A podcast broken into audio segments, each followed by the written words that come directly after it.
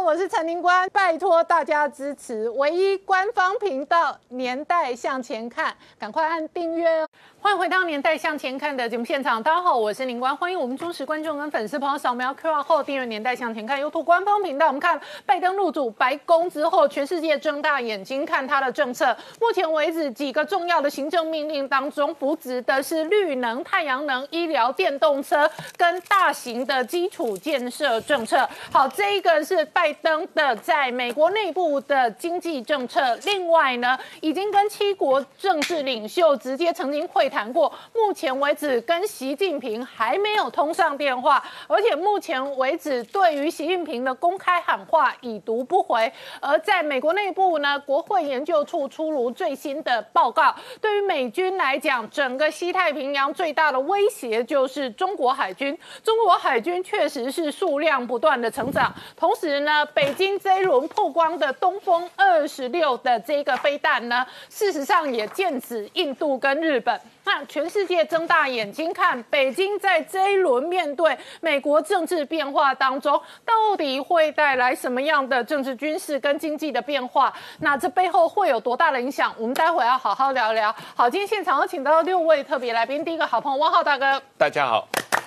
再是产经新闻台北支局长石板明夫先生，大家好；再是董立文老师，大家好；再是财经专家朱月忠，大家好；再是吴明杰，大家好；再是邱世义老师，大家好。好，我们先看一下白宫发言人今天最新谈话。Let us be clear telecommunications equipment made by untrusted vendors, including Huawei, is a threat to the security of the U.S. and our allies. We'll ensure that the American telecommunications network do not use equipment from untrusted vendors and will work with allies to secure their telecommunications networks and make investments to expand the production of telecommunications equipment by trusted U.S. and allied companies. 好，米姐，我刚刚播给观众朋友看的是白宫发言人新的公开谈话，仍然延续川普政策封杀华为，而且强调华为威胁了美国国安安全。那另外一个重要的核心是美国国会研究处最新的报告，那他们评估中国海军也是美军在西太平洋上最大的挑战。对，是这个美国国会研究处哈这一份报告，这个 CRS 这一个研究的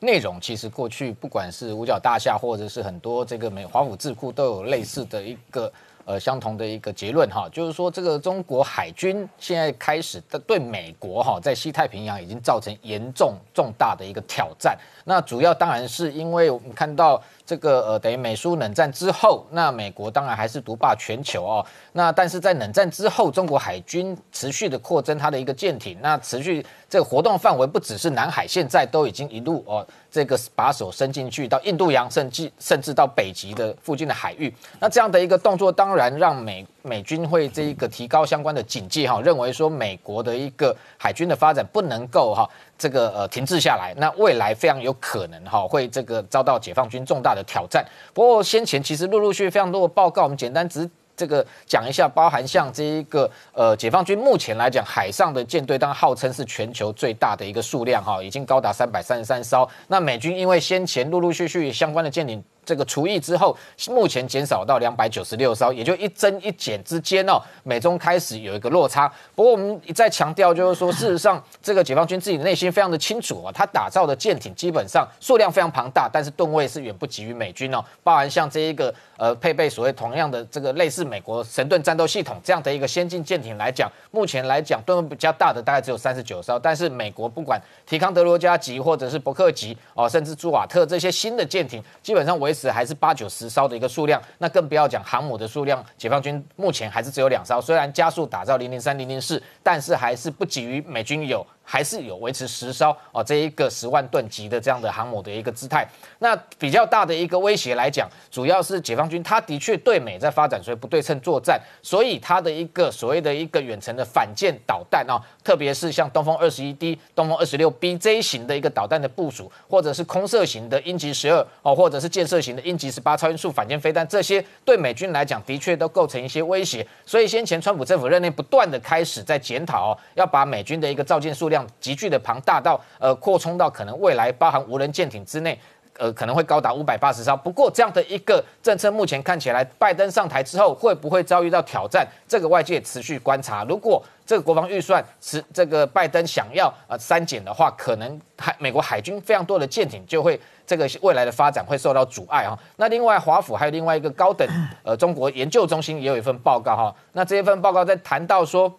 这个习近平未来可能在二零二二年啊，他的任期会延长哦。那这样的一个延长的过程中，他现在加强这个内部的一个高压统治跟言论的控制。那希望他二零二二年，呃，他这个能够如果要顺利哈，能够延任的话，中间有一个关键因素，就是说，如果今天在台海，他企图要在二零二二二年以前夺台的话，会对他造成非常高度的风险哦。因为今天如果说这个解放军犯台的过程，结果导致啊，这个整个过程是失败的，那习近平可能他的权位都不稳，那更不要期望说二零二二年以后他能够顺利连任。所以这一份报告他是认为说，习近平应该会避免在二零二二年以前哈，以武力的方式来解决台湾问题。不过这也是诸多国际的一个观察的这个点之一而已，不见得是完完全全是这样的发展。因为我们看到这至少这呃最近以来这一个等于北京对台的这个武力威胁的动作持续的扩大。那等于说，像先前我们不断关注啊，拜登上台才三天的这一波啊，台海军演，一月二十三、二十四号，攻高达二十八架战机，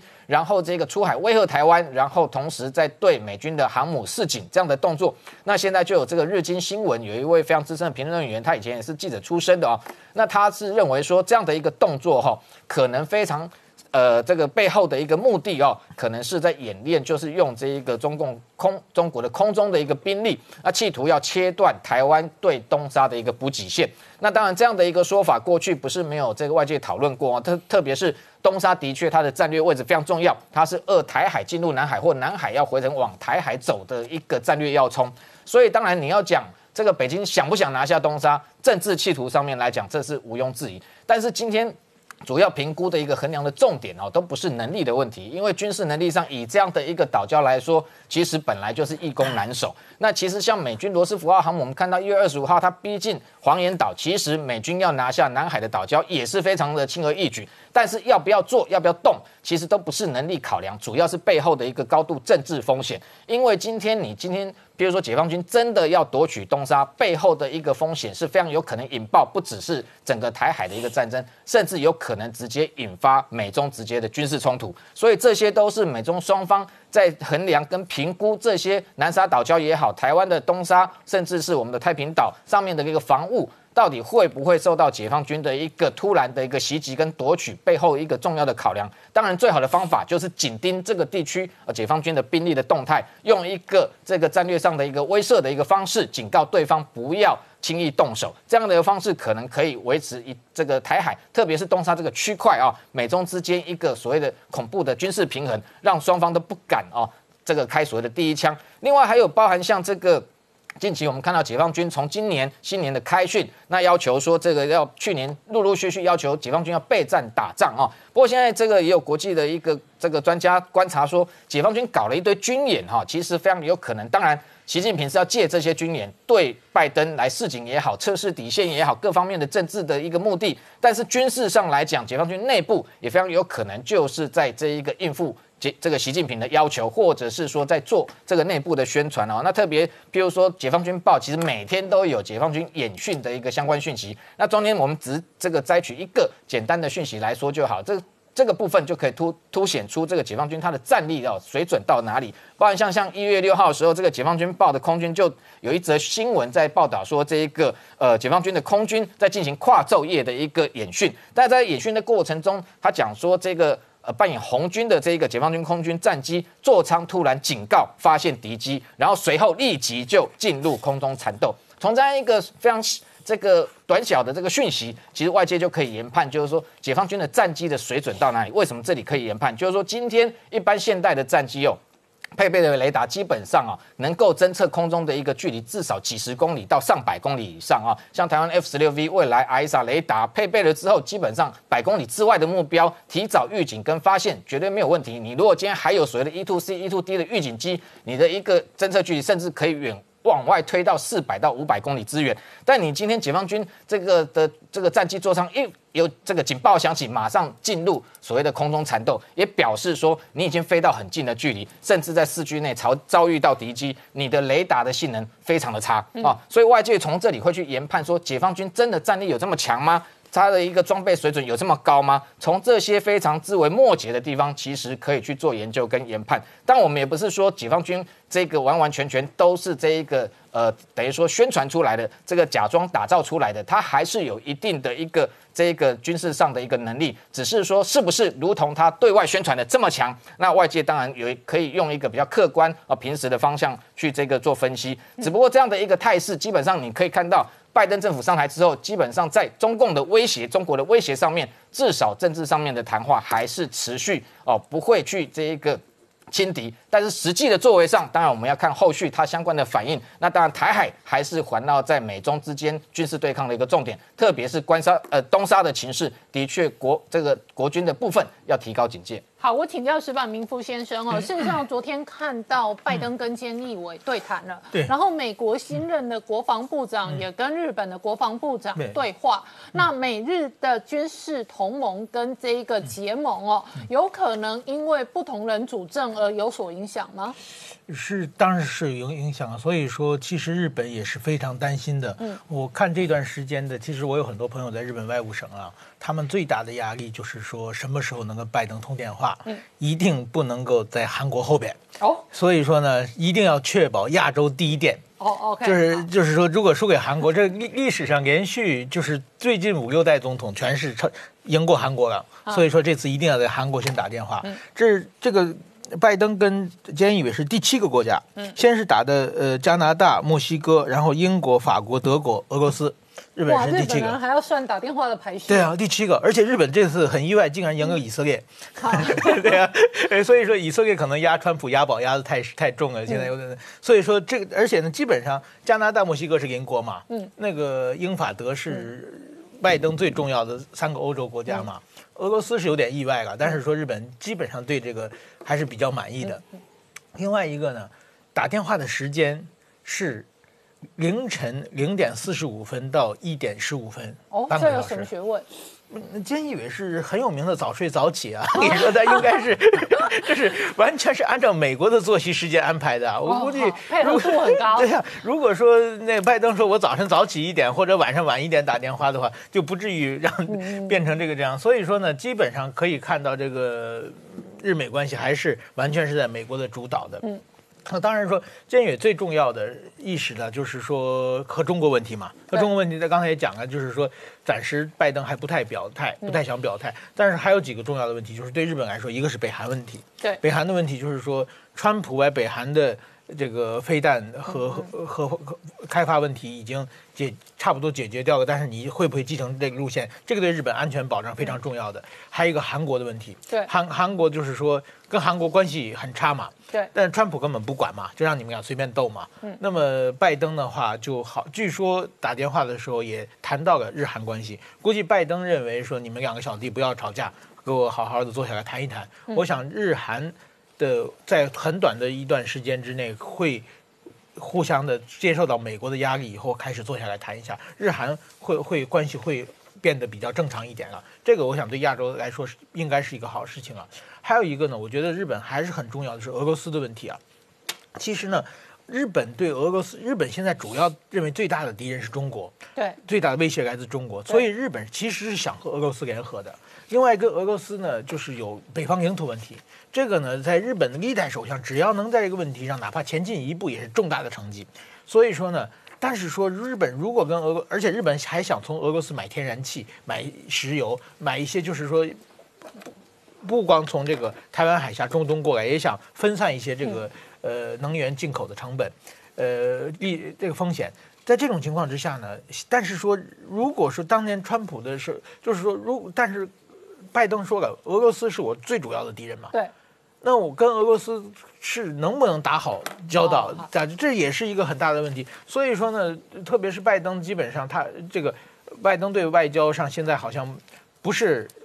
方看不见面面目模糊。那么其实菅义伟呢，在外交上呢也是不是很擅长。所以说我估计这次谈话呢，呃，我当然看日本媒体报表了，就是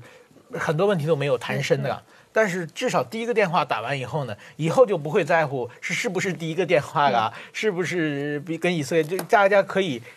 心平气和的把这个怎么说呢，日美的关系以弄出来，就是趋于正常化。另外一个呢，日美安日美安保，特别是。这个拜登表态的，就是说钓鱼台是日美安保第五这个日美安保条约范围内，这个也是从奥巴马以来一直继续下来的政策，所以这个我对对日本来说呢，这个还是比较好的，觉得第一步迈得很稳很准。那我问你哦，前两天哦。韩国这个文在寅没有跟拜登通上话，反倒是习近平给他这一个通话。对对对。那我那个时候也是挺惊讶的。对。拜登一当家哦，那文在寅抢了习近平通话的头香。嗯。而且我看到韩国媒体报道，他们说习近平搞不好事实上哦，很快的可能有访问韩国的行程。你怎么看这个事？因为习近平能不能访，能不能访日本？在日本内部是有蛮大反弹的。对对对，这这个其实其实，就是中习近平他就想修复和美国的关系嘛。那美国在亚洲的两个重要的同盟国，一个是日本，一个是韩国嘛。那么日本的话就是风险太大，就是说而且反弹的声音也很高嘛。但是韩国的话就比较容易嘛。另外一个文在寅政权基本属于是亲中政权嘛，所以中国是往往想把它当做一个突破口。但是正因为这种态度，包括川普时代，他一直文在寅表现的是比较亲中嘛，所以说川普联合起来围剿中国的团队里面都没没有韩国在在里面嘛。所以说现在呢。我一正因为韩那个文在寅这种关系的话，所以说到现在还没有电话来。对，现在现在韩国的媒体，我刚才看了一下，天天在等电话。韩国最担心的是拍在中东以后。好，为什么？那中东优先的不不重视吗？同盟国是对你先把中东打完以后再打给我，就是显得不重视吗？而且以前川普跟韩国人要钱要军费，搞不好拜登当家这帮人要更多钱。对对，所以跟美国当同盟国也很辛苦的。好，我们稍后回来。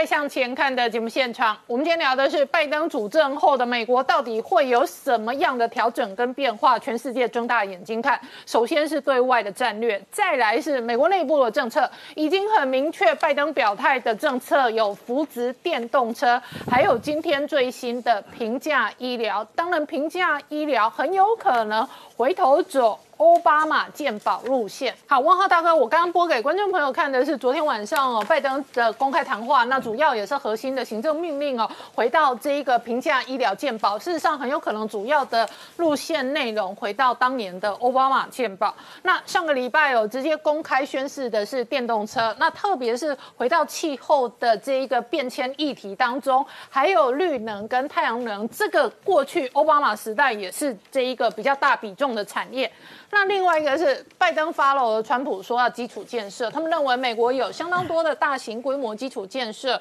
是可以大做的。你怎么观察拜登现在主轴的经济政策？对他目前为止推出来的政策啊，都是通过行政命令，然后呃，基本上是跟他竞选时期提出的主张是一致的啊，呃，没有太大的让人惊讶的地方。当然了，他第一个比较有争议的就是关于。推绿能，但是把这个呃石油和天然气啊产业压下去，因为它两个比较重大的宣布的政策，一个是呃从加拿大啊输石油到美国的呃输天然气和石油到美国的这个呃呃 Kingston 的那个 XL 的 project，他把那个输输油管的这个一个新的。啊，最新的这个呃输油管的这建设的这个项目给停下来了啊，那这样的话有好几万人要跟着失业。那第二一个是他不再呃呃允许新的在联邦政府的土地上挖石油、挖天然气的这个呃呃 license 啊，发发这个联邦政府的土地让人来挖石油、挖天然气，那这个也会影响到这个美国的石油、天然气呃。页岩油的行业的一个发展啊，那总体来说啊，一般认为这个呃，美国石油天然气行业会因此而失去很多工作，而且可能美国的石油、天然气自己的供需慢慢会变得不够，有对这可能性啊。这个政策跟川普差异很大，差异很大川普基本上很很挺页岩油那一个帮人，那也很非常挺他的传统的能源产业，是而且他还把能源跟天然气的外销输出发大财哦，当成其中一个重大政策之一。是这样，因为美国的能源独立，美国不光是现在、呃石油、天然气内需足够，而且还出口啊，成为世界上最大的能源的出口国。那这个当然是跟美国以前啊、大量依赖中东的能源有很大的差别，这个导致美国对中东的政策也发生了很大的变化啊。但是实际上，拜登政府有一个很这个，呃，他不是任命了刚才我们谈到这个 John Kerry 这个凯利做他的这个所谓呃气候大使嘛，能新能源的大使。那这个凯利就说啊，人家说你这个呃这些这些石油工人、这些天然气工人失业了，哎，他说啊，这些人失业没关系，他们可以去搞绿能啊。那这个是一个很很不负责任的讲话，因为人家做石油工人的，要他改去研发特斯拉的电动车，这不太可能的事而情啊。而且他得。搬家，啊而且得搬家呃很多绿能、太阳能相关电动车政策都在南方，比方是亚利桑那州是。可是五大湖周围那一些传统的页岩油跟石油产业，他们在北方。是事实上，这一个地理位置不一对，样。一个是行业不同，一个工作性质不同，而且地理位置也不同，所以对于那些失业的人口，他用一种轻描淡写的办法说、啊你自己去搞绿能，呃，来来找工作的话，实际上不是那么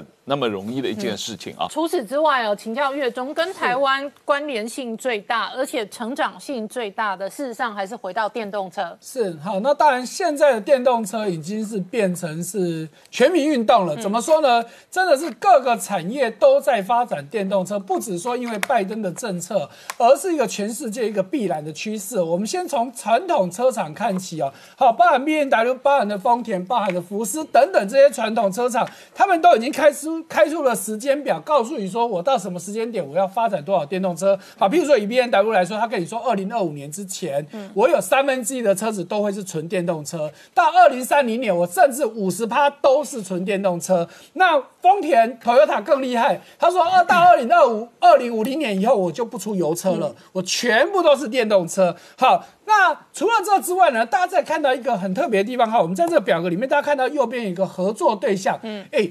原本这些车厂彼此都是死对头，对现在居然大家都一起合作。譬如说，你看到 B N W 同时跟丰田合作，也跟比亚迪合作。嗯，哎，其实以前大家是壁垒分明的。我们举个简单的例子啊，我今天。我 Toyota 的车子，我不太可能去用 B N W 的零件，我也不可能去用比亚迪的零件。可是，在传统的三 C 产品，这种彼此用大家的零件，其实很常见。我们就以 iPhone 手机好了。iPhone 手机，哎，跟三星是一个死对头。嗯，好，可是你看到 iPhone 手机的面板，基本上就用三星的面板。好可是你在电动，在传统车厂不会看到，我用你家的零组件，没这回事。可是你看到现在跨入电动车之后，大家就把打破了这个疆界了。大家彼此共同开发，我不要花那么多的钱去，所有东西我全部都要自己做。我找大家合合作，好，你做一部分，我做一部分，那其他的部分大家就各凭本事嘛。好，所以这是我们看到传统车厂的部分。我们再看到新创车厂，哎，又有一个不同的思维哦。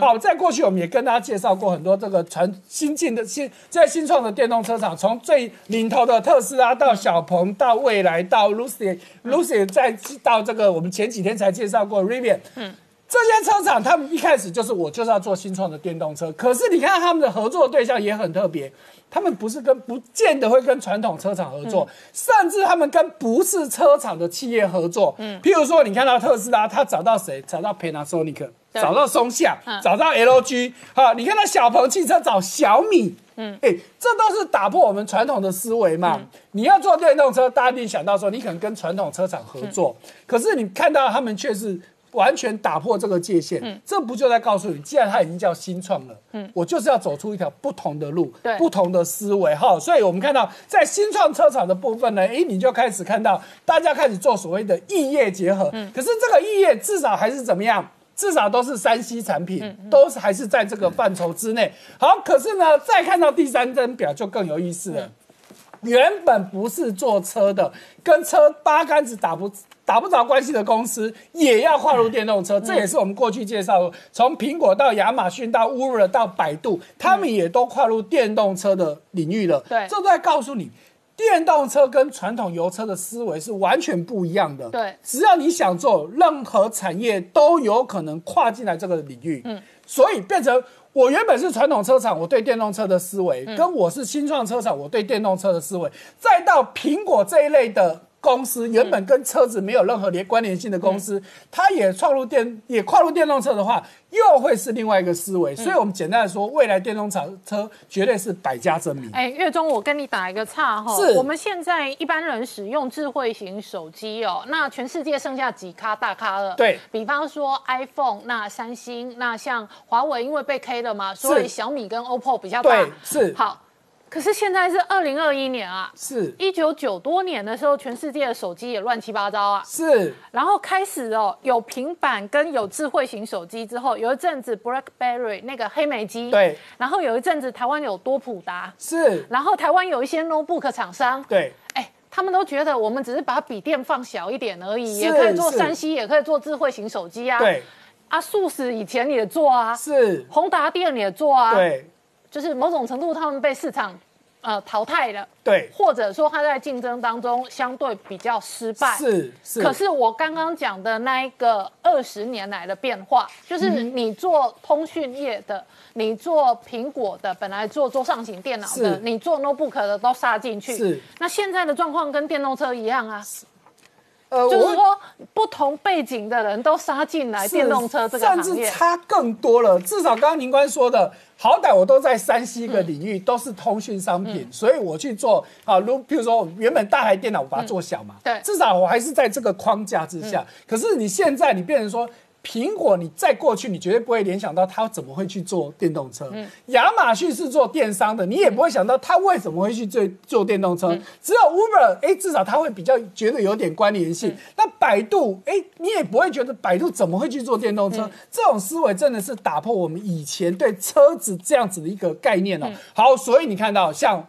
这个红海，哎、他现在这个红化先进，哎、也做的有声有色了，甚至他现在开始这个我的进度要给你看到，也、很多人都觉得说啊，你根本就是玩假的，你要炒股嘛？没有，他跟你说，我真的已经收到订单了哦，好、所以你看到他的总经理李炳燕就出来讲了，我四月份就开始正式出货了。好，那四月份只是在帮，还是帮人家代工，我六月份是自己我红华先进做的电动车，我的原型车就要正式推出了。大家不要忘了、哦，这家公司其实去年才成立。对，你怎么想象一台车可以从无到有，只要一年不到的时间？这在过去我们是无法想象，因为你在传统一个传统油车的开发最少五到十年绝对跑不掉的。现在你怎么想象有一家公司可以不到一年推一台新车？好，那甚至哦更夸张的来了，大同公司，我们的大同公司，你想到什么东西？你可能第一个想到大同电锅，你怎么会想到大同公司也要跨入电动车行业了啊？那当然。如果对大同不了解的，一定觉得很突兀。事实上，大同它其实是有基础在。第一个，大同公司的马达是非常厉害的。嗯，好，那再来，大同过去其实也长时间做山西的代工，譬如说像像 HP，在过去 PC 时代，其实都是大同在帮他代工的。所以它其实不是你以为的，就是只有跟家电，尤其是白色家电画上等号。尤其再来就是，我大家也知道，大同之前经历过很多事情。他现在的总经理是谁？其实是之前富士康的总经理。经理耶，所以富士康的总经理来到这边当他现在的总经理，自然他有机会，所以他也说他可能要跟红海去做合合作。好，那再来高通，哇，高通以前做晶片的，做晶片，而且是手机晶片，你也很难想象，它现在居然也要跨入汽车市场了。当然，它不是自己要推推一台车子哦，而是也是一样，因为我有晶片，我有掌握这个技术，我现在要做什么？车电，嗯相对容易。尤其我们在过去讲的很多车用晶片的事情，高通绝对是这个领域的佼佼者嘛，所以他要跨进来做车电，我要去做自，甚至做自控，他绝对是有这个能力的。好。那整个电动车的发展，当然很重心的其实是在于中国。嗯，那中国在过去早搞传统汽车搞了几十年，虽然你以销量来说没有错，零九年以后中国就是全世界最大的汽车市场。可是讲到品牌，讲到买车，你绝对不会想要买中国车嘛，因为中国车真的再怎么厉，再怎么做，让人家觉得真的就是太 low 了。好，所以中国现在他们自己也很清楚，所以他现在要开始转向我全力做电动车，因为传统油车跟电动车最大的关键在于内燃机，也就是它的这个引擎的部分。引擎是有很高很高的技术，别人不说，我们台湾其实也做不出引擎嘛，因为引擎里面很牵扯到材料科学。那个我们也知道，中国以前有经过所谓的大炼钢时代，练了半天，请问你练什么钢出来？你有办法去做引擎这么高级的东西？不行嘛。可是电动车。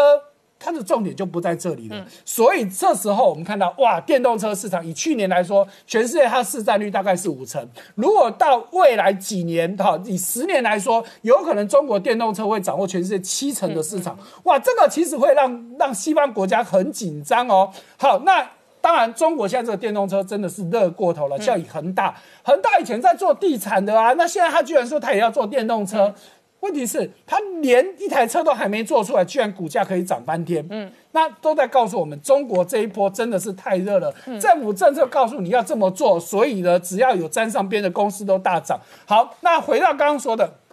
中国这样不断的去发展电动车，诶，美国很紧张喽。尤其有个很关键的东西叫做电池，我们在过去也讲过嘛。你掌握三电者得天下，哪三电？电池、电机、电控是电动车的三大关键。那电机、电控基本上美国一定没有问题，可是电池就是一个大问题，因为目前全世界的电池，我们指的是车用电池，百分之七十都掌握掌握在中国的手里。那美国当然很紧张，你做那么多电动车，包含特斯拉的电池，绝大部分也都是中国的宁德时代做，所以美国现在有很多新创公司准备要开发电池。我相信只要美国有心做这一块，他们一定有办法做得起来的。好，我们稍后回来。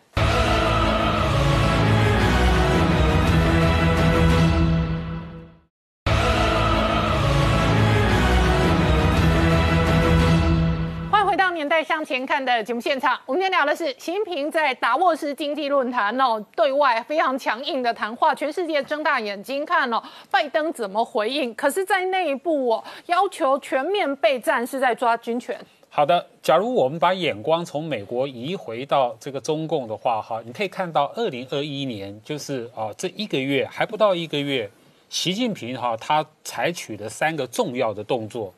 第一件事情是在元旦二零二一年一月一号这一天，下令解放军集中军力，嗯，啊，做好战争准备，这是第一件事情。第二件事情是一月十一号，在这个省部级的这个高干上面的中央党校的这个开班，啊，这个讲话要全面推进什么社会主义现代化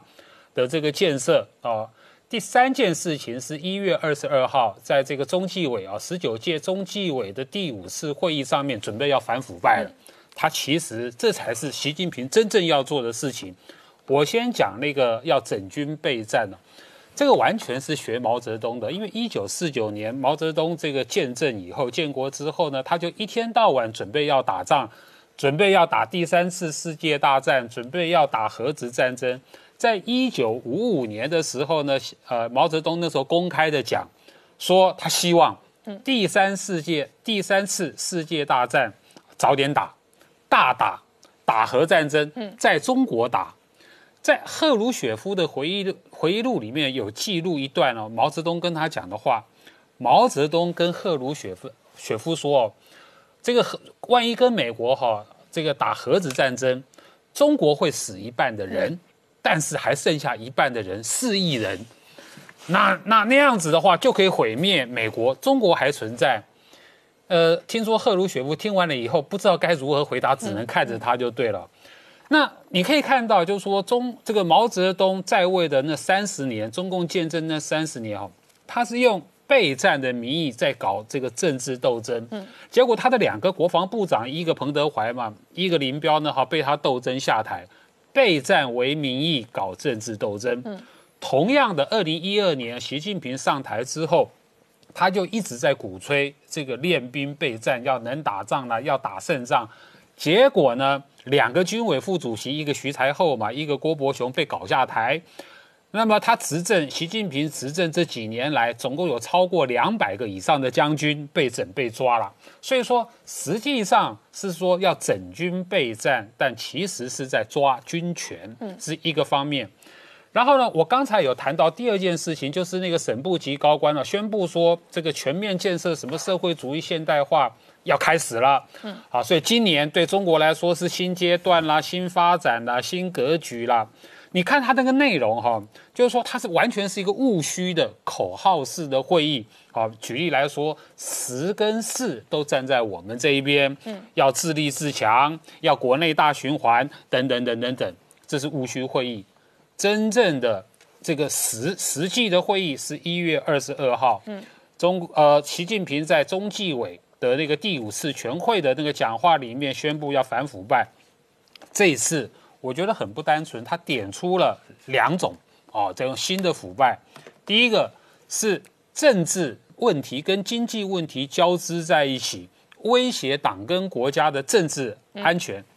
第二种新腐败呢是。旧的腐败跟新的腐败交织在一起，嗯，那特别要防范灯下黑，什么意思？党内黑了，嗯。那另外一方面，隔一天一月二十三号，哦，这个中共的官媒新华社呢，它特别有发了一篇文章，权威解读，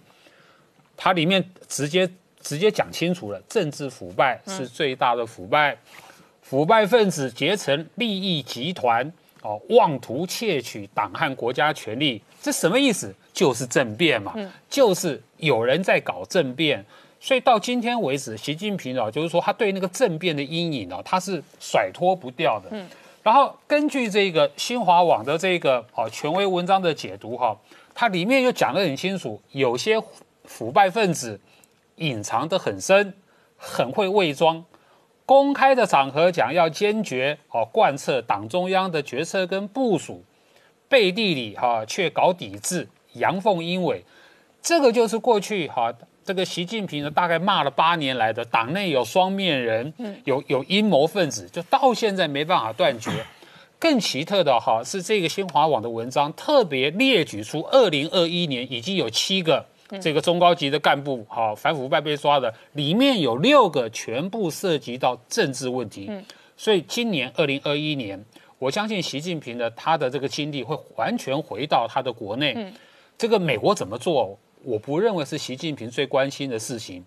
国内的斗争、党内的斗争才是他最关心的事情。好，我们稍后回来。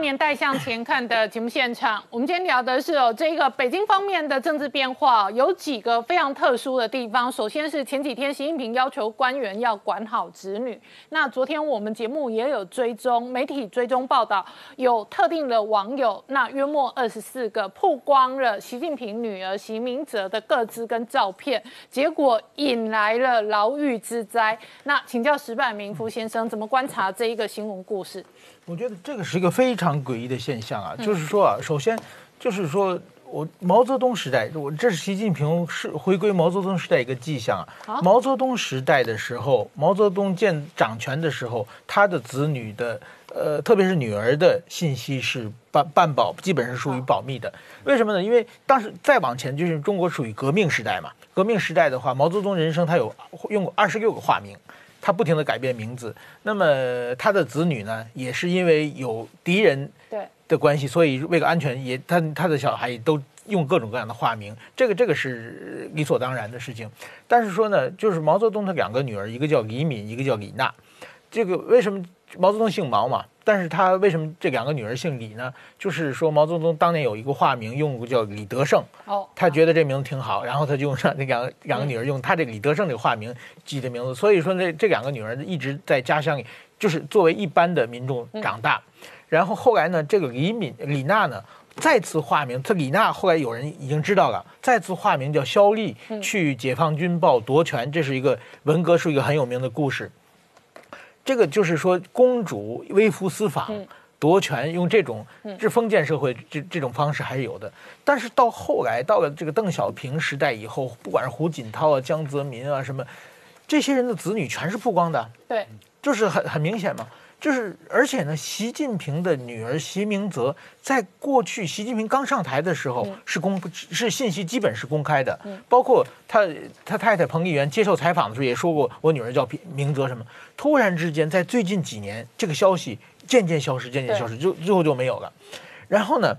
在这种方面呢，当然大家想有可能是安全上的保障，但是安全上，我认为那胡锦涛的女儿当年也是安全上的应该有问题嘛？他们首先这些公主就不是生活在市民之中嘛，首先就是在保这个保镖保护之中，没有安安全的问题不是很重要的问题。那么还有一个呢，就是当时说经济上有问题，就是说你一旦你是公主或者是太子的话，就有各种人要跟你一起做生意嘛，说我们做生意借你个名字嘛，就各种各样的利益都会卷进来。还有一个呢，特别是女孩子的话就。很多别有用心的帅哥过来以后，就有政治目的嘛？这个要保护，这个也可以理解，但是这个都不是很重要的。特别是为什么过去先公开，后来慢慢收据呢？我觉得就是说啊，他现在要回到一个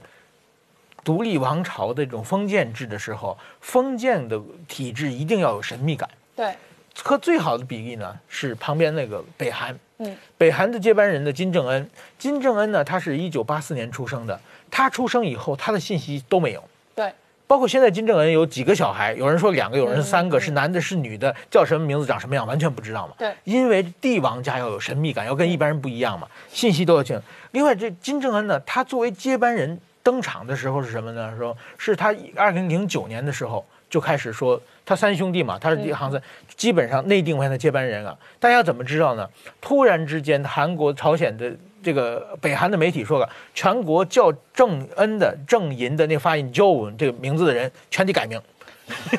这是我们我们接班人这个名字，大家才知道哇，原来接班人是这个名字，这就是用这种，然后最后是他陪着他父亲视察，突然之间非常就是做个非千呼万唤始出来，最后突然间隆重登场，让大家眼前一亮，这这种嘛，这这是属于这个帝王术的一种方法嘛？那其实呢？习近平、习明泽呢？就是我在北京的时候就传有一种传说，因为习近平一直反腐嘛，得罪很多人，党内的，就是有人说他是不是要把权力交给他女儿？嗯，这个是说至少我想他周围的这些揣摩上意跟跟他这么说的人有很多。那么就是当时就是后来到二零一四年、一五年的时候，习明泽的名网上已经查不到了，那就是大家也不知道名字嘛。就是习近平当时的外号叫包子嘛，他不是视察包子，庆丰包子不吃包子，管他叫包子嘛。所以他女儿的外号叫烧麦，嗯小的包子。对啊，那个 那个时候我们烧麦即为烧麦二世，很多人都开就开始这么说了。那前不久呢，习近平在二零三五年的时候，他提出突然提出一个二零三五年计划嘛。对，二零三五年就是十五年以后嘛，那个是习近平八十二岁。嗯。就是毛泽东是八十二岁去世的嘛？对，大家说习近平是不是要掌权到八十二岁？但是如果是按这么发展，二零三五年那年没有共产党大会，共产党大会是二零三七年，二零三七年。西明泽呢，是一九九二年出生，二零三七年的时候正好四十五岁。中国宪法四十五岁就可以当国家主席了啊！真的。所以说呢，是不是呢？当然说这个变数太大了，是不是突然间把它神秘化呢？是考虑按北韩方式，什么时候准备好了以后，而且呢，这些人这些神秘接班人出来的时候啊，一定要捏造历史，一定把自己塑造一个非常伟大，从小就是神童的历史嘛。所以现在曝光在群众。当然不好嘛，所以把信息都抹杀掉。至少呢，我觉得现在网上传的好几张照片，就是说西西明泽的，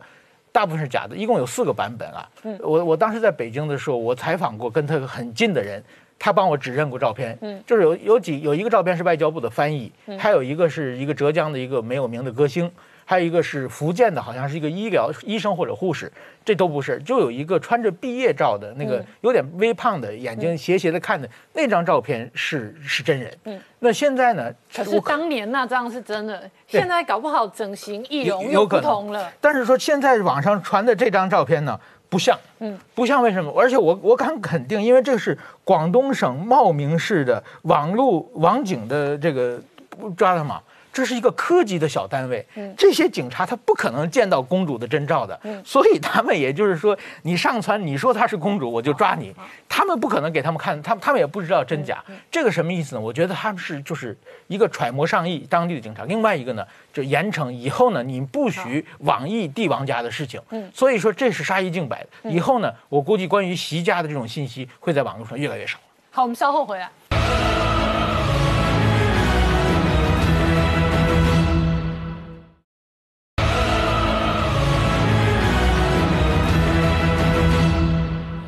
年代向前看的节目现场，我们今天聊的是那拜登入主白宫一个礼拜了，那请教一下邱老师，现在全世界睁大眼睛看拜登，拜登的团队跟川普的团队有什么差异？对哦，因为现在大家都会从一个角度来观察，就是说拜登内阁有谁，然后他们对中国的态度，过去讲的话哦，一一受检视。现在有一个叫新任的商务部长哦，他叫做这个雷蒙多哦。那他虽然说在听证会上面说啊，承诺要打击中国的贸易不公，然后要保护美国的渔业啊，哈，然后 AI 啊这一些，可是呢，他也很明白表表示说，他拒绝把中国呢列为是国安问题哈，中资啦，包括华为。那只承诺用商务部的这个权利来保护美国的这个智慧财产权啊、网络安全这一些，所以其实看出来那个力道跟川普时代是有一些差别。嗯，那对此呢，其实共和党的参议员克鲁兹他就讲说，你拜登对中国宽松哦，把这一些中国的公司从实体名单上剔除哦。那将严严重的影响这个美国的国家利益啦。嗯，其实哦，像这样的人哦，我也研究了一些哦。我现在要讲另外一个，这国内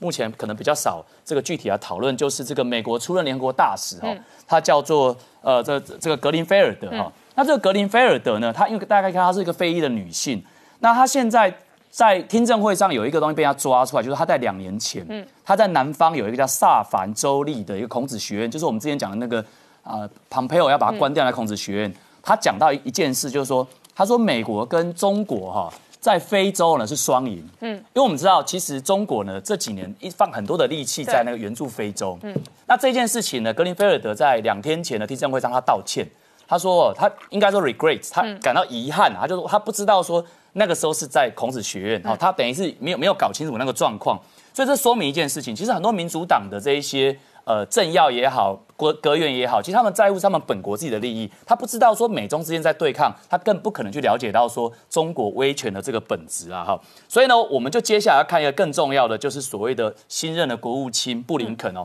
布林肯呢，基本上呢，他在一月二十八号的时候，哈，之前那个民居正老师也稍微提到，就是说在中国的环境变迁上，美中可以合作了。嗯。可同时他也强调说，这个新疆在维吾尔维吾尔族的大屠杀，他用 genocide 这个字啊。所以也就是说，我们在选前预估的哦，这个所谓的音啊、歌啊都有哈，这的确是这样的一个方向。所以简单讲，就是他认为说这个关系是既合作又对抗。嗯，所以媒体就讲，他说其实中国，哎，美国会需要中国，尤其在什么议题，在北韩议题。嗯，刚才石板先生有提到说这个韩国的这个位置，所以其实现在习近平在这呃那个拜登在这个部分，他是需要中国的帮忙了哈。那最后我要讲哦，有一点是这个布林肯大家没有观察到的是，其实布林肯。讲到他有个关键字就是法国，哦，因为布林肯小时候在法国长大的，所以他讲了一口流利的法语。所以可以看得出来，布林肯呢，基本上来说呢，他会把他的这个执政的重心呢，会移往欧洲。嗯，那这一点呢，可能对台湾是福是祸呢？我觉得呢，恐怕还是要提醒美国，台湾很重要这件事情。好，今天谢谢大家收看《年代向前看》，也提醒我们忠实观众跟粉丝朋友扫描 QR Code 订阅《年代向前看》YouTube 官方频道。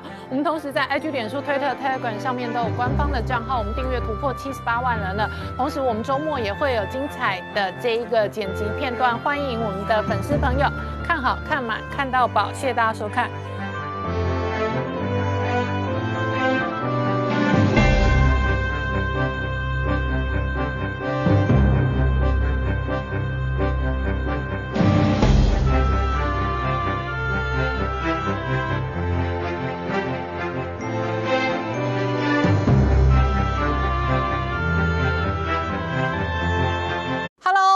宁官，拜托大家支持唯一官方频道《年代向前看》，赶快按订阅哦！Hello，我是陈宁官，拜托大家支持唯一官方频道《年代向前看》，赶快按订阅哦！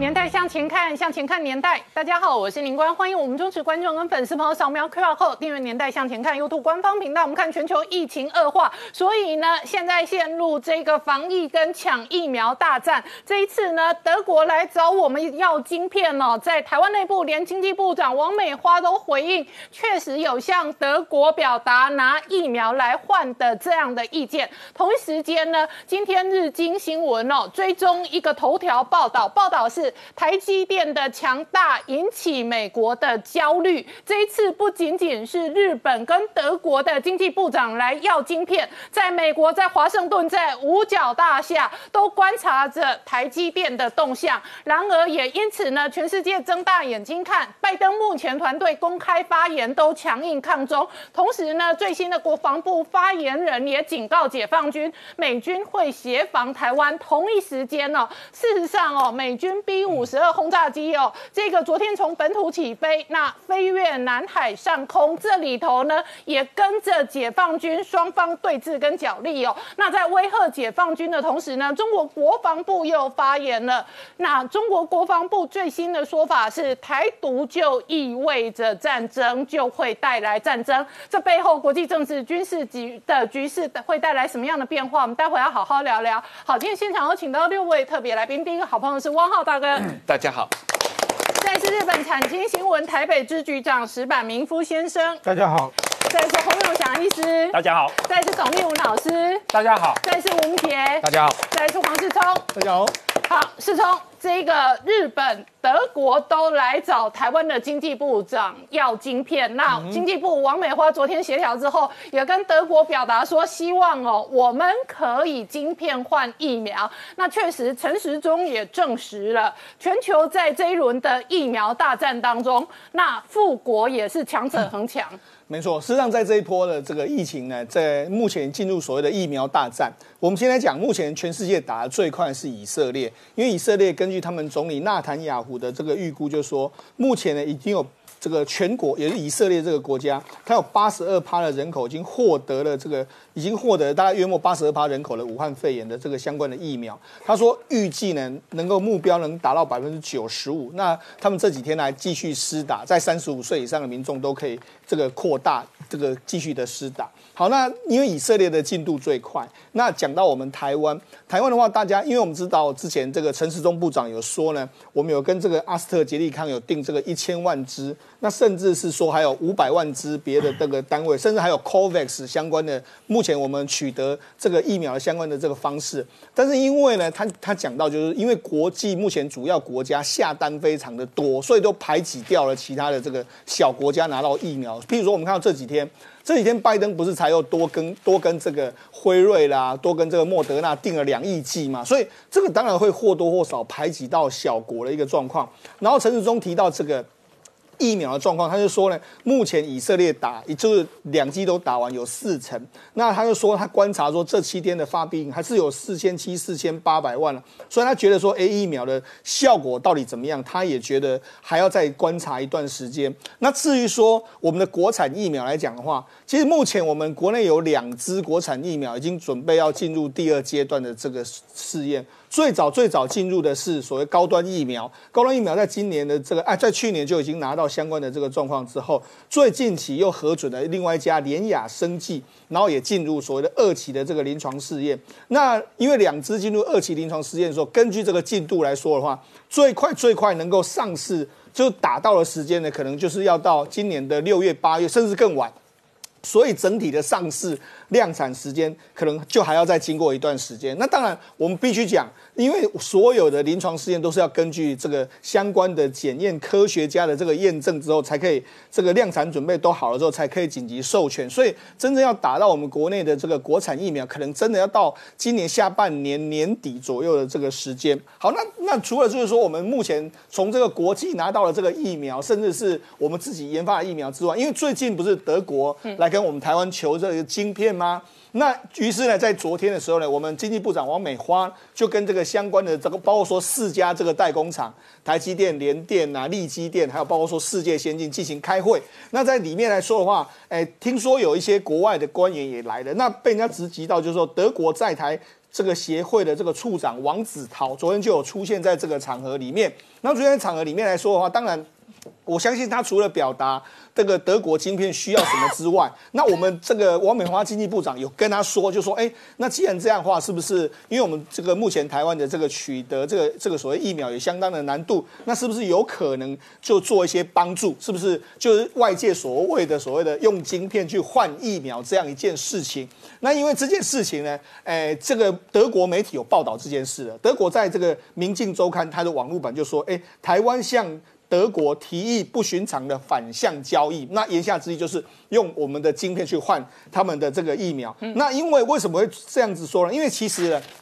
德国的这个汽车产业是德国最重要的一个产业。那因为今年的因为缺晶片的关系，在德国本身或是在整个中国大陆都有缺，都有所谓的这个这个车辆减产的这个关系。那当然对德国影响很大。所以我们当然也是希望能够透过这一波，看是不是能够有一些晶片能够换到疫苗。换多少是多少。好，那我请教一下这个洪医师哦，确实现在看起来疫苗有可能控制今年疫情的发展。那以全球来讲，已经有五个哦。目前为止，可能看到比较多的疫苗，那其中最多的是前三个，一个是辉瑞，辉瑞事实上在欧洲、在美国都有施打，那美国的这个 mRNA 的 Moderna 也有在施打，那另外一个是刚刚提到的英国阿斯利康的疫苗，现在看起来全世界哦打的这一个超级快进度的，很有可能是以色列，不过以数量上来讲，欧美国家施打的数量确实比较多。呃，对我我觉得呃，新冠肺炎疫情到现在大概一年的时间哈。那我们的一些快筛抗病毒跟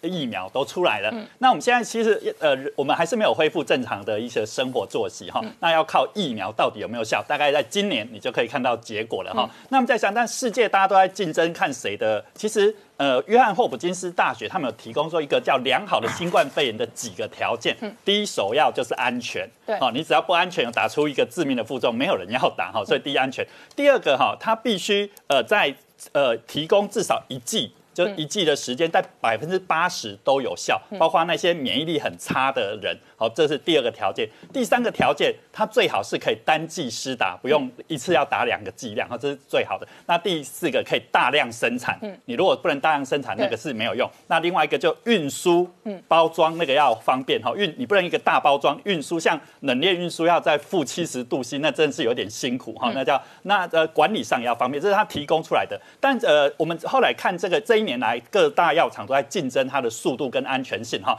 那第一名现在大概就五大药。药厂有五大药厂是全世界已经在施打的哈。第一个最有名当然是辉瑞药厂，辉瑞药厂将来我们台湾有可能会买到阿斯特捷利康或辉瑞的哈。辉瑞药厂他们现在他们号称是呃，他们是一个 mRNA 的一个疫苗。mRNA 是一个最新技术的一个疫苗，我们的莫德纳跟那个辉瑞都是用这个技术的。那它的它的讨厌的地方就是必须要冷链运送。对，那你如果运送过来之后五天之内要打完，假设没有打完离开那个环境就失效，这会造成一个浪费。那辉瑞疫苗有效多少？九十五 percent 有效。可是哈，我们在以色列施打了十二万八千，那号称九十九点九八五有效。他们说他们打完第二剂之后。呃呃，只有二十个人后来确诊就打，那后来算出来，哇，这个有效率真的很高。假设是真的很高的话，我觉得这个呃，今年的疫情就蛮乐观了哈。那当然，我们讲说那副作用，我刚刚讲说，呃呃，最重要的是叫做安全性。那那我们大家。辉瑞药厂他们的疫苗在临床实验过程当中有几个比较重呃重大的一个副作用，有四个产生了贝尔氏的那个麻痹，就脸歪、眼歪、嘴斜。不过后来就慢慢恢复了。那有六个死亡，但他们后来他们声称说这六个死亡其实跟他的疫苗事实上没有直接相关。那大部分在那个。英国呃施打有产生一个严重的过敏性休克，所以后来英国就跟他们讲说，你有过敏史的，可能这样施打这个要比较小心一些。哦，那原则上大部分他们自己的总裁跳出来讲说，哎呀，我们大部分都会呈现大概。呃，他们每打五万人，大概有一个会有一些比较严重的过敏，那其他的部分都是只种肌肉酸痛，像类流感症状，这大一一两天就会呃过去了哈。那莫德纳疫苗其实一样用那个 mRNA，也是就是同样的运送会比较不方便，而且价格都比较贵一些。但是这两个事实上都可以大量生产，那唯一也大概一成。他们后来发现这个出现那种类流感比较累的啊，有一点发烧，好像比流感还多哈。那阿斯特捷利康可能我们台湾人会第一个买到就是阿斯特捷利康，就是牛津疫苗，就是那个英国跟欧盟在抢的这支疫苗，这支疫苗真的是比较便宜。好，那它可它是用个腺病毒当做一个病毒载体的疫苗，跟前面两个那个是完全不一样。那他们官方发出来的那个有效率就稍微打折扣，不像那个前面那个都九十五 percent 啊，多少大概七十到八十 percent。可大家大和国人就在讲啊，那我们会不会没有效？那我就觉得其实你在我们流感疫苗大概有七成八成已经绰绰有余了哈，所以这个大概我们讲说阿斯特捷利康，那它阿斯特捷利康有没有什么副作用、安全性的问题？他们在临床实验当中有那有曾经发生过感染性脊髓炎，哦，就我们的感染到我们的脊髓。那后来呃曾经暂停过临床实验一段时间，后来发现其实跟那个并不直接相关，所以后来还是核准了哈。那我想我们台湾人目前应该可以达到，将来有可能会在在明年大概第二季会打第第二季的时间，今年第二季，今年第二季会打到那个阿斯特捷利康跟辉瑞，这是最有可能。好，洪医师，你也是临床哦，这一个第一线面对很多病人的医生哦。今年有因为这一次的疫情哦，所以使得流感疫苗跟肺炎链球菌的疫苗，它的接种率跟施打率大幅的增加吗？对对，呃呃，真的是大幅提升哈。那大家能打到的，就是我刚讲说是一个一个叫流感，一个叫肺炎链球菌。那今年哈，因为不只是有施打率高哦，大家开始喷酒精、戴口罩。你知道他们在统计那个流感重症哈，到去年底那个卫福部在统计流感重症，呃呃，上上一个年度大概是八百九十几个流感重，所以流感重症就是并发肺炎、呼吸衰竭啊、肾衰竭啊等等这些新界。可是到今年知道几个，累积到十二月底只有一个，感人呐、这个是我们的话，就是防疫的最成功是防流感重症。没错没错。而且你知道吗？大概大大家开始洗手、戴口罩之后，其实我问过几个我朋友在开加医科或耳鼻喉科的开诊所的，他们发现他们生意真的清淡许多，生意锐减 生意清淡许多，因为呃大家平常的一般感冒也减少了哈。我觉得这个才是一个流感预防，但大家真的是呃，即使打完疫苗之后，我们发现哈，其实。呃，我我有美国的朋友，有四个医生，他们都打过第一剂的疫苗，结果打完第一剂疫苗，有两个后来还是有得到那个新冠肺炎。真的假的？打第一剂，他们号称对对，他们讲第一剂是大概有五十 percent 的那个预防力，好，那打到第二剂之后可以拉升到九十几 percent。那五十几 percent 的预防力还是不够，但但我我要提醒的是，即使到打完疫苗之后，呃，我们现在绝对不会跟你讲说你就是不会感染，那你必须可能你的感染程度会比较低一点对，那几几率会比较低一点，但是大家还是要做好勤洗手、戴口罩的动作。就是我们讲的这个有效率，如果是百分之九十五，对那表示有一百个人打，有九十五个人有用，对可是另外有五个倒霉的，不管他是谁，免疫力他可，能是没有用的。嗯抗体没有打出来，这个是有在很多疫苗，其实其实九十五是非常非常高的。对对，这其实流感我们也大概六七成的一个有效率而已。嗯，好，我们稍后回来。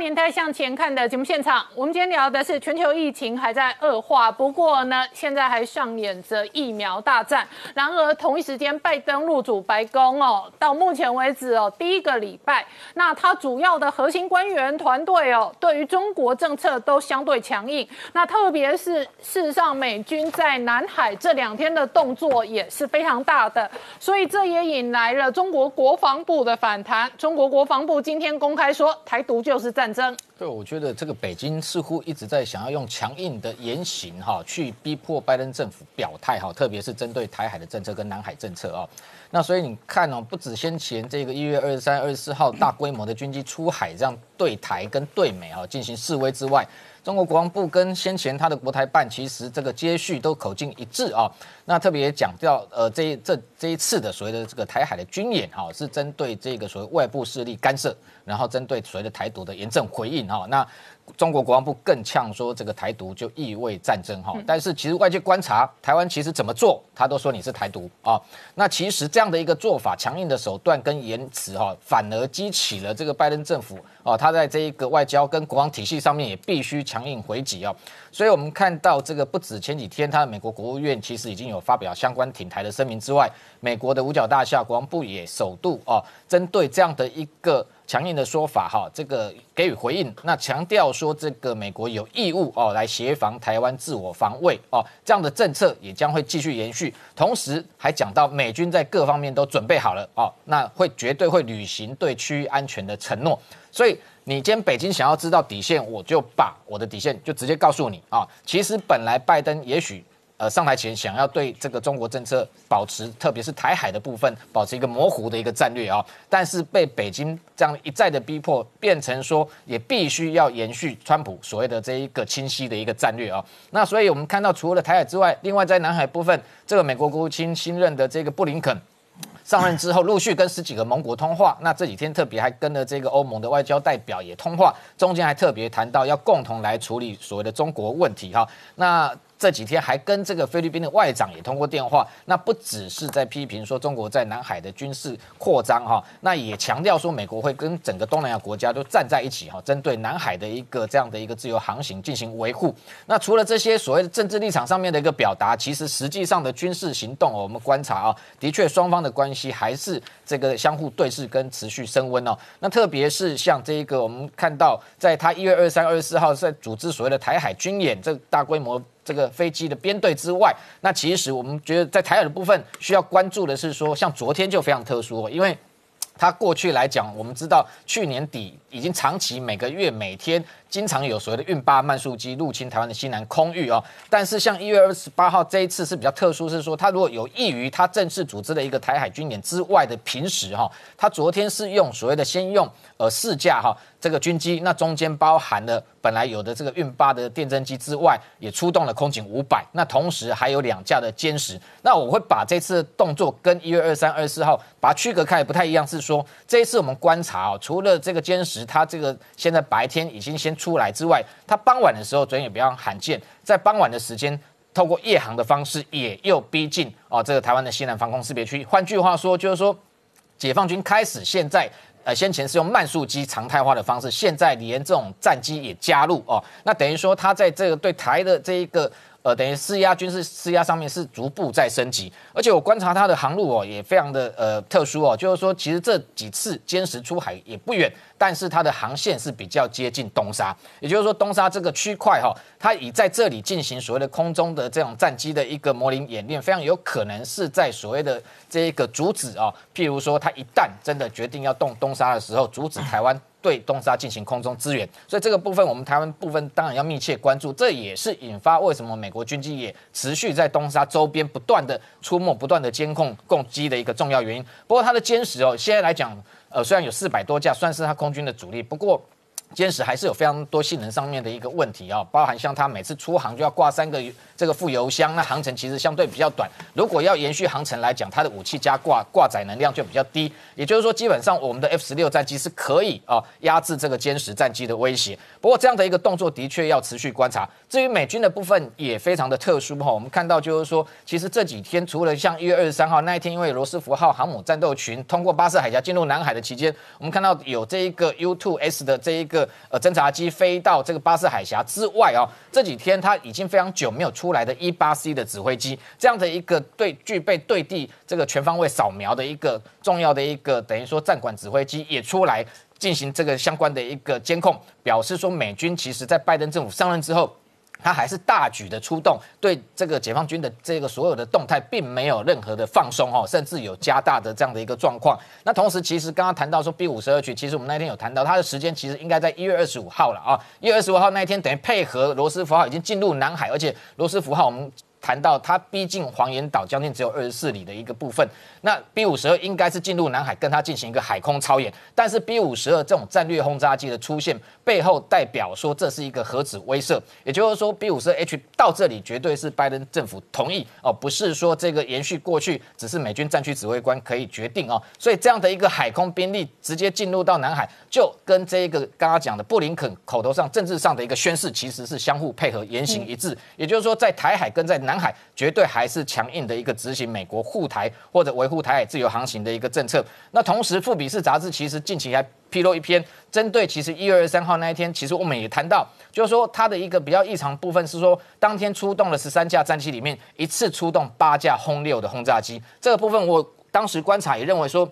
第一天的行动非常有可能就是针对在进行美军罗斯福号航母的一个空中对这个舰的一个打击。那富比士杂志有相同的看法，他认为说当天的演练非常有可能就是针对哦，在这一个针对这个罗斯福号航母进行反介入。那不过他用过去美苏冷战的潜力的这一个经验来这个分析，认为说解放军今天如果要动用轰六的轰炸机要去摧毁一支美军的航母打击群，至少要一百架以上哦。那这样的数量基本上来讲，如果以解放军目前来说，数量上可能是不足的。为什么？它虽然有一百多架的轰六，不过中间主要都是这个挂载空对地的一个导弹。那真正能够制海的，也就是打击海上目标的，其实包含像后来有所谓的海军航空兵用的轰六 G 或者是轰六 J 可以加油，其实只有分别十四架跟四架。嗯。数量其实远远不及一百架，那再加上现在美军的航母其实上面已经换装成 F S 八大黄蜂，未来还有 F 三十五 C。那过去美苏冷战的时候，那时候沿用是 F 十四熊猫战机，那那时候的飞弹射程跟精准度可能还不如于现在。那现在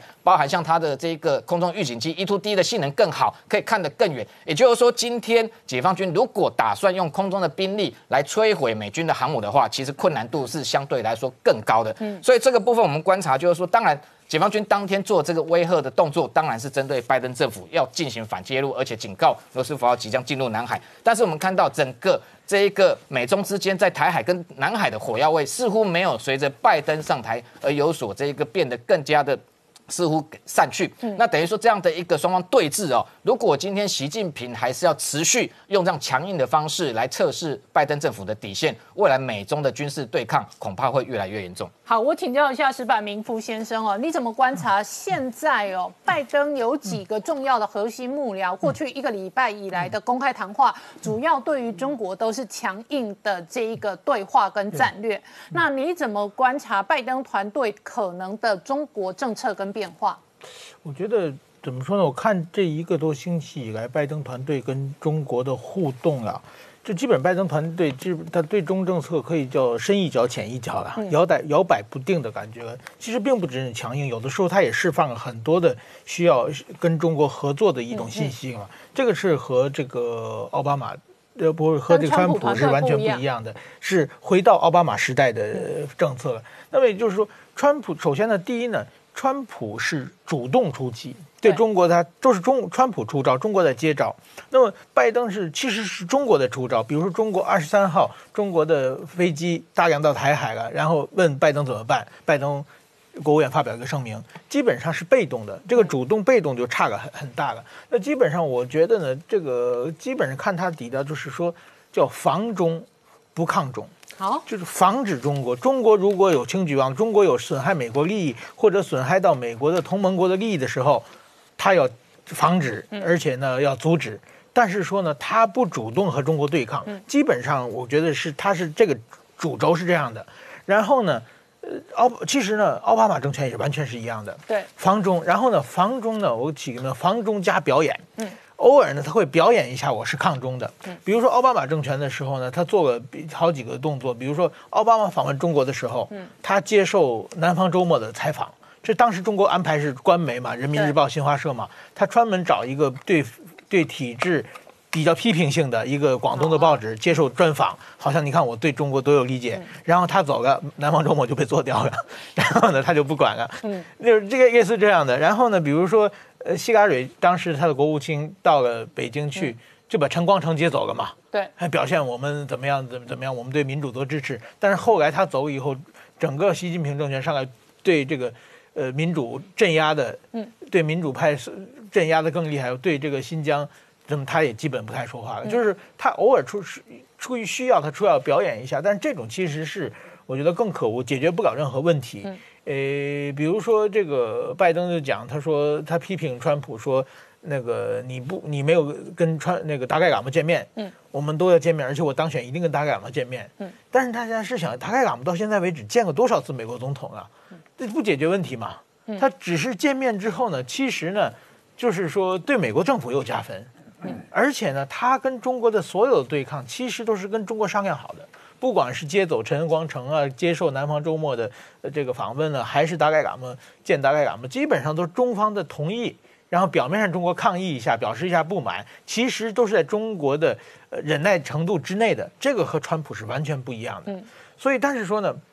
我觉得呢，川这个拜登政权还是在犹豫，他为什么经常要出现一个强强有力的政策？因为呢，美国的国会、美国的舆论，甚至蓬佩奥经常给他旁边指指指点点嘛，说你做的不对。嗯而且呢，他这种强大的民意其实已经对拜登政府做做成一个很大的压力。而选举期间，川普就在批评他说你亲中，所以说他表现尽量表现不亲中。所以这是一个我觉得他们是一一套方法。而且呢现现在呢，比如说昨天跟日本的菅义伟打电话通电话，通电话的时候，菅义伟就让他表态嘛，就是说印太怎么、你怎么想？这个跟印度、澳大利亚那个四国那个印太小小北约，呃，你怎么想？然后这个钓鱼台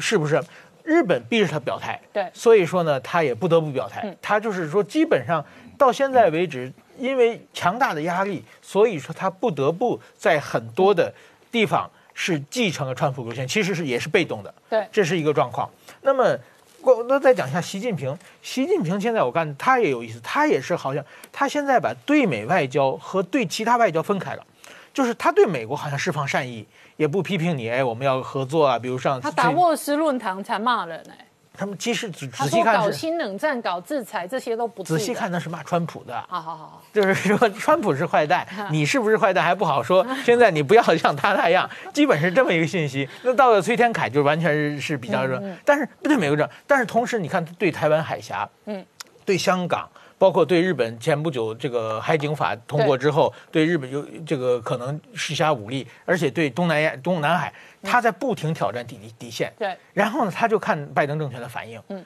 就是说我表面上是跟跟你，我跟你是呢，就是说不斗，我不表面和谐，但是我在旁边侵犯你的利益，看你反应不反应，这是习近平的一一一一种招数。基本上呢，习近平今后呢，我想他在国内马上。今年七月一日就有建国一百呃建党一百周年嘛，他要把建党一百周年变成一个自己呃秀肌肉的一个呃巩固自己政权的一个方式，所以说呢，一定在很多方面他要出招，但是。拜登政权呢，现在还在摇摆不定，还在看，所以说我觉得这个时候呢，不管是台湾还是日本，大家就要给他强大的压力。他基本上是不想做事的，嗯，所以说我们要逼着他表态，而且要压力上逼着他呢继续作为抗中的领袖，嗯，呃，这个位置一定把他让他坐稳，这是全大家做的，这样才符合大家的利益。好，那我问你，你怎么观察哦？这个拜登这几天跟普丁通了电话对，那昨天也跟菅义伟对谈了，可是目前为止对习近平已读不回，冷处理，就是既没有正面回应，也没有通上话，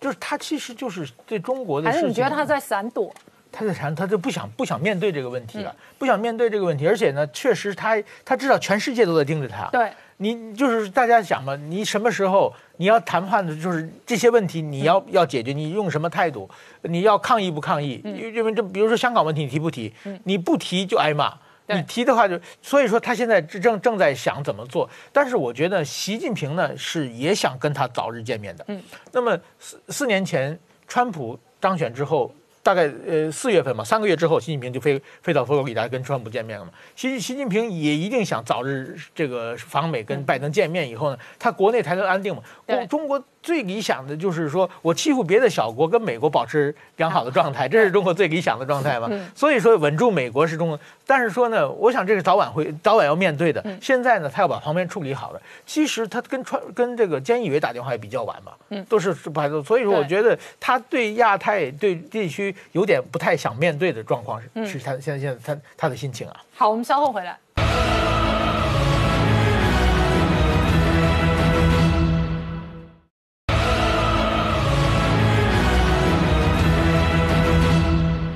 年代向前看》的节目现场。我们今天聊的是哦，拜登入主白宫之后，全世界都睁大眼睛看西太平洋的军事战略，乃至于美国的对外战略会不会有所改变或者有所影响。但是北京对外的扩张跟这个霸权主义是再进一层，再加一步。那请教一下汪浩大哥，当然了，这个中国国防部又讲话了，他说台独基本上就是意味着战争。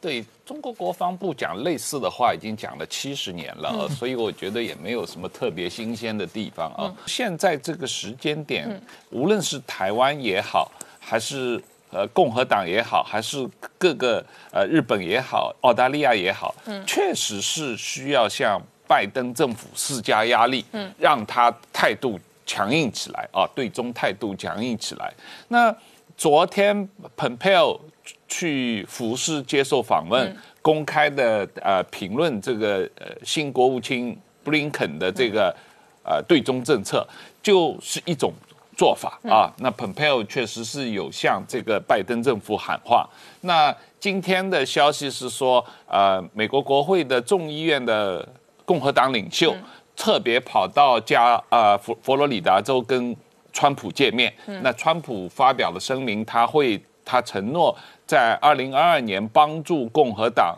啊、这个全国的呃选举啊、特别是众议院的这个选举啊，重新他要在众议院里面夺回这个共和党的多数啊，因为这一次众议院呃共和党选的不错，那么现在跟呃民主党、共和党在众议院里面的差距实际上不。不大啊，只有大概十票不到，就很容易能够啊翻盘这样一个状况。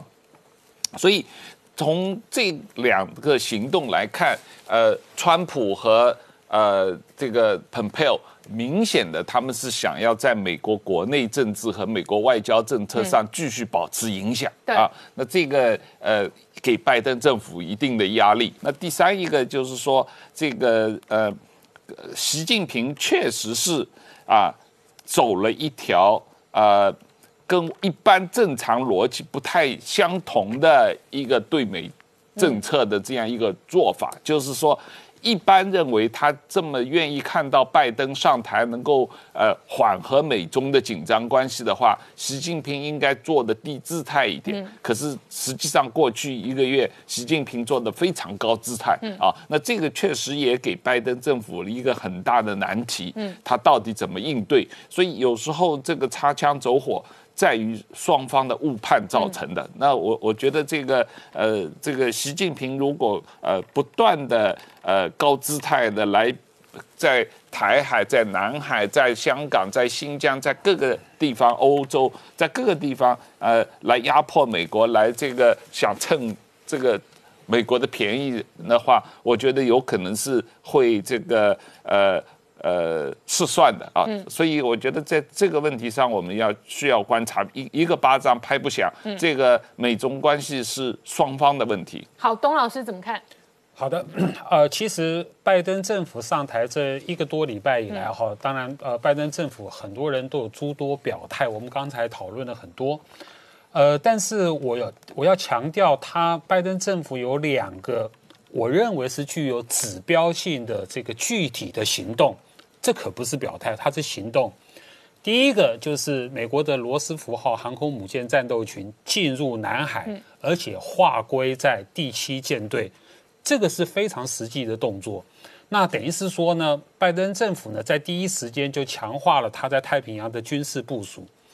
第二件指标性的动作，我甚至认为是更具戏戏剧性的，就是拜登推迟了跟跟这个习近平的通电，反而先跟普丁通电。那在跟普丁通电话的过程中，更让我惊讶的哈，就是说这个这个在通电话的过程中，美国表达说跟俄国有什么样的这个什么呃竞争哈，这个都不足为奇。嗯，奇的是什么？奇的是这两位领导人，拜登跟普京竟然在电话中达成了一个协议，嗯，就是延长了这个新战略武器裁减条约，延长五年。这就是非常具有意义的事情。我换个方式讲哈，如果说拜登上台之前，大家猜，嗯，拜登先跟普京通电，还是先跟习近平通电？嗯，大家一定会猜跟习近平。为什么？主要的根据有两个。第一个，拜登自己说的，他把俄国当敌人，把中国当成最大的竞争对手嘛。嗯。第二个，最主要的根据就是中国的这个经济的总量比俄国大太多了。嗯。中国的经济总量排名世界第二，俄国才排名第十一。俄国的经济总量啊，是这个中国的经济总量是俄国的八点五倍。嗯，就是说，你从经济上看的话，你你也要跟拜登也要先跟这个习近平，对不对？先打个商量。结果不是，他就硬把这个习近平的通电拖到后面，先跟普京通电话，然后有了这么一个协议。所以呢，普京也非常配合，就是说马上那个那个 New Start 这个协议呢，赶快在俄国的上议院、下议院迅速通过，也马上还给美国拜登政府一个善意。然后呢，大家都看得出来，美俄之间的紧张关系因为这个动作大为缓和。所以我觉得这是非常具体的动作，但是我也同意刚才前面两位讲到，我也认为拜登政府现在的中国战略也好，政策也好，还在摇摆之中。为什么？刚才这个中国国防部他的那个记者会，比较让我惊讶的地方是，是中国自己宣布了一月二十六号跟二十七号中美两军的工作会议会会展开。然后这是一个历史新起点，那这就表示什么？表示说原来这个中美两军的这种沟通已经在恢复了。然后我也相信啊，这个因为这是这是习近平方面的要求，他希望拜登政府上来以后，美国跟中国政府之间的所有的管道都能够恢复，这是北京的要求。那没想到是军方跑出来是第一个。然后那，但是我也想稍微谈一下中美两军的这个军事交流。这从什么时候开始的？它跟九六年的台海危机有直接的关系。九六年台海危机，中美两军突然的啊，这个大规模的对峙，嗯，其实把两国的领导人都吓坏了。所以大概九八年以后，中美两军就开始对话。对话的目的是要增加沟通，减少误判。实际的成果是什么成果？一路到那个二零一一五年、二零一六年哈，才勉强谈成了所谓中美两军的海空遭遇准则。这什么意思？就是在亚在太平洋上面，呃，中国的军机、美国的军机、军机一天到晚在遭遇嘛，那都会出意外嘛。那是不是遭遇的时候有个什么 SOP 啊？两军可以遵守啊，避免擦枪走火。二零一六年这个海空遭遇准则谈成了以后，二零一六年以后的记录到二零二零年。一样在太平洋遭遇，中共根本不遵守那个海空遭遇准则，所以谈了也没用。然后我我觉得可可能我们更要重视啊，倒是这个美国商会的会长韩伯鲁啊，他昨天他也公开的说了，他说他也在担心哦，拜登政府啊有两个地方跟台湾有关的，第一个是不是会冻结或是取消对台军售的问题？对，因为呃拜登。政府昨天已经取取冻结了这个跟那个呃阿阿拉伯联合大公国的那些军售嘛？那我问你，你觉得这是真冻结还是假动作？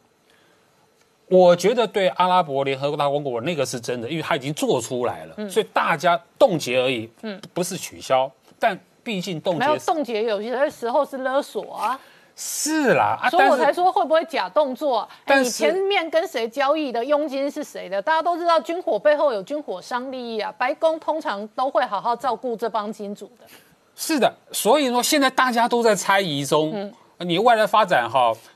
我让我想起另外案例啊，就是中共的一带一路，在在在印尼、在菲律宾碰到的情况，政党轮替之后就被冻结，冻结以后再重新谈，对啊，跟佣金有关。而且有的时候重新谈谈不同项目，可能不同军火商、不同生意、不同人来抢钱啊。这当然很可能啊，但是无论怎么样，是这样子啊。对对。这当然很可能冻结的目的是假冻结，当然可能，但是如果没有谈成，它就会变成真冻结，也不能排除这可能性嘛，哈。好，我们稍后回来。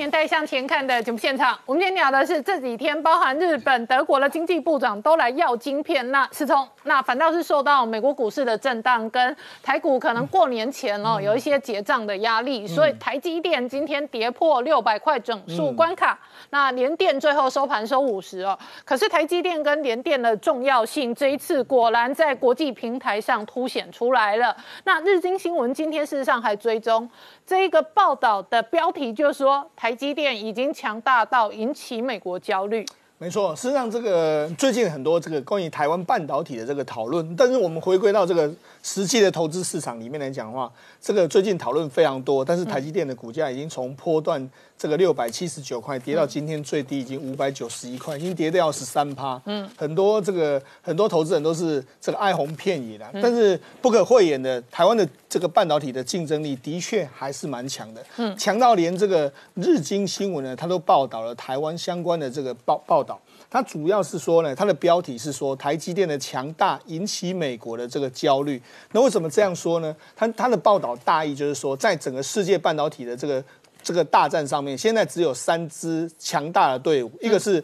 这个台积电，一个是三星，还有 Intel。它甚至还做出了图，就是表示了说目前整体的这个这个产能的这个状况，因为 Intel 呢目前被卡在约莫是在十纳米就没办法前进，它可能在往七纳米的时候会有相当大的难度。那我们看到说在台积电跟三星互相交战的过程里面来说的话，台积电目前包括说在五纳米或是七纳米的这个量产的时间呢，都比这个三星更快，甚至很多人就讲到说最近。三星所推出的帮高通这个做的这个骁龙这个八八八的芯片，然后出现那种过热的这个状况，那甚至你看再往前推进到。二纳米，你看也是有台积电有相关的这个时程出来，三星目前也没有具体的规划，所以你看到再往更先进的制程去的时候，其实台湾是相当厉害。那他讲说为什么台湾的这个强大会引起这个美国的焦虑，主要就是因为美国过去一段时间放弃了所谓的这个 IC 的这个制造，他们大部分都是一些 IC 半这个所谓代工厂嘛。你看 I IC 设计厂嘛，你看包括说高通啊、NVD 啊、AMD 这些都是这样。那美国就是用这样的方式呢，跟台湾。弄成一个上下游的关系来维持竞争力，但是没想到呢，因为从从这个川普以来的话，不断的打压这个亚亚洲的半导体发展，他指明的是中国大陆半导体的发展。那打压了中国半导体的发展之后，产能不够，产能不够怎么办？会让无形之中让台湾的地位越来越重要。所以他就说，哎，反而他意识到说，糟糕，我好像压在台湾上面很危险的时候，于是他把台积电拉到美国去投资。所以这是他的这个一，他讲了一个重心。但是我觉得他这样报道的时候，其实就告诉我们一点：台积电会去美国投资，那是不是原本就是美国逼我们去投资的？对不对？那就是这样子嘛。所以我觉得美国有在注意这件事情。那我们讲到，其实这次不是只有台湾台积电去，因为他带了大量的这个相关的，他上下游的零组件相关的供应链去。那里面来说，我觉得有几家公司值得大家跟大家讲一下。一家叫做长春石化。事实上，长春石化，实话我们都知道，说其实它的创办人常常是名列在台湾的前十大富豪之内。那他做的是一些所谓的半导体的这个高端的这个原原物料，包括说像整个纯高纯度的这个双氧水，包括说显影剂，还有稀释剂等等。那这些其实是少量。它跟台塑不太一样，台塑是做大量，然后它是做少量特用的这个化学品，而且它是跟着台积电一直不断的研发，台积电五纳米需要的，甚至它现在在研发三纳米需要的、二纳米需要的，所以这变成是一个它的利基市场。那它应该因为台积电去美国设厂是五纳米，所以它一定会跟着美国跟着这个台积电到那边去就地供应给他。那除了这个之外，还有另外一家叫做这个关东新林。那关东新林它是做什么呢？它其实是一家这个台湾跟日本合资的一家公司。哦，那它做了其实跟长春石化蛮像的，也是包括说电子级的双氧水啦、氨水啦、氟氢氟呃氢氟酸呐，还有包括说溶剂等等一些光阻剂等等。所以它现在呢，除了在这个这个供应台积电之外，它也可能要跟台积电去美国。那好，那除了跟台积电去美国之外，因为它现在也在我们云林设厂。那除了它在云林设厂之外，其实日本的包括说像日本。的信越化学，还有日本的另外一个德山，他们也准备来台湾设厂。所以你看到，其实台湾的这个半的半导体的实力强呢，吸引国际的公司来到台湾，甚至因为台积电到美国去之后，我们的半导体公司也可以到美国去。那其实不只是半导体，因为看这几天媒体有报道，包括说像特斯拉供应链也准备要去了。哎，这个主要是因为是在这个前一阵子，大概约莫是三四个月前。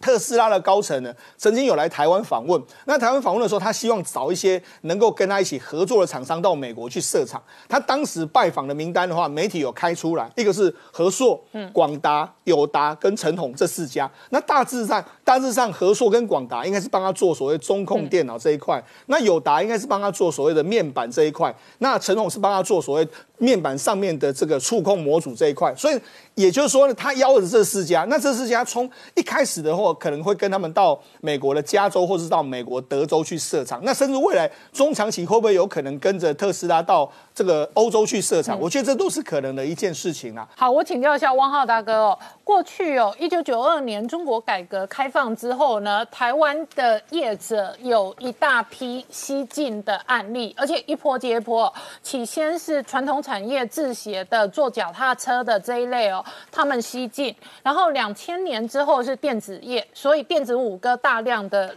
到中国投资。那贸易战之后呢，很多台商大举的离开中国，然后现在看到另外一轮大迁徙是往美国。台积电带头去，所以它周围很多台积电的队伍，通通都跟上，它的供应链都跟去。然后特斯拉来台湾找人，那找供应链、找厂商、找零组件，所以特斯拉又变成另外一组部队，而且可以打美国战的。通常都还是要一定规格、一定技术跟一定毛利能力的，所以我们看到一轮又一轮的台资跟台湾本地企业的搬迁迁移的趋势，你怎么看？对我，我觉得这个这个现象确实是很有意思啊。这个从三十年前的呃西进中国，到这个五六年前蔡政府推动的新南向政策，到印。越南、印度，到现在这个呃，实际上台湾企业在发生一个东进美国的这个战略性前进美国。的，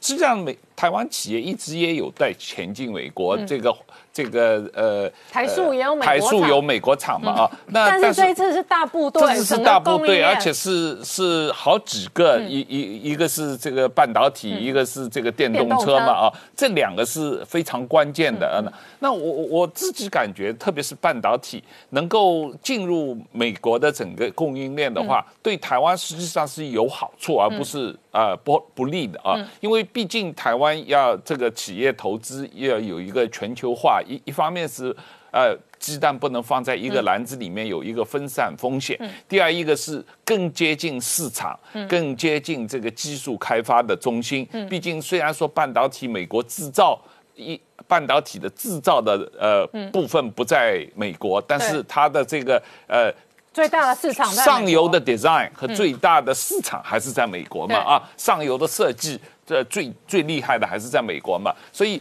这个台湾半导体的制造业啊，搬到美国去的这个开发美国的市场，确实是有意义的。这是这是第一。第二一个，我我自己认为，这个台积电的强大，嗯，是因为 Intel 的呃呃衰落造成的啊，衰败造成的。那实际上，Intel 历史上类似的情况是发生过几次，这一次是不过是最近这三四年的一个。状况，但以前 Intel 发生衰败的情况，也是每隔五年它调整了以后，又有重启的现象啊。那我自己是觉得，呃，按如果台湾政府，我以前我如果你记得，我两年前就在这个节目上建议台湾应该成立一个主权基金，然后拿出这个台湾外汇储备百分之十来，可以这个在全世界投资一些高科技企业，可以这个这个像以色列这样。像以色列那样，或者是像阿布达比那样，为这个台湾的长远的回报，而不只是买美国国债啊，应该投资一些高科技企业。那现在很明显，比方说像 Intel，美国是不会放弃 Intel 本身的这个。这个不能够让 Intel 所有的这个产能全外包啊，台积电或者外包这个呃三星啊，Intel 已经表示说它会有一部分外包，但它还要坚持自己有这个制造的能力。那反过来，台湾可以倒过来走，台湾政府就可以去买 Intel 的股票啊，可以去这个控制 Intel 的这个生产能力和研发。啊。那我我觉得这个角度，也也许我们可以突破这个看啊，这个就是说呃。台积电的在美国上市，股权有相当一部分是美国人拥有的。那台湾人也可以反过来，我们去把 Intel 买了，或者是把这个 AMD 买了，或者是把这个这个呃 Tesla 买了。这个这个这种事情是互相的嘛？啊，嗯，好，我们稍后回来。Hello，我是陈宁官，拜托大家支持唯一官方频道《年代向前看》，赶快按订阅哦。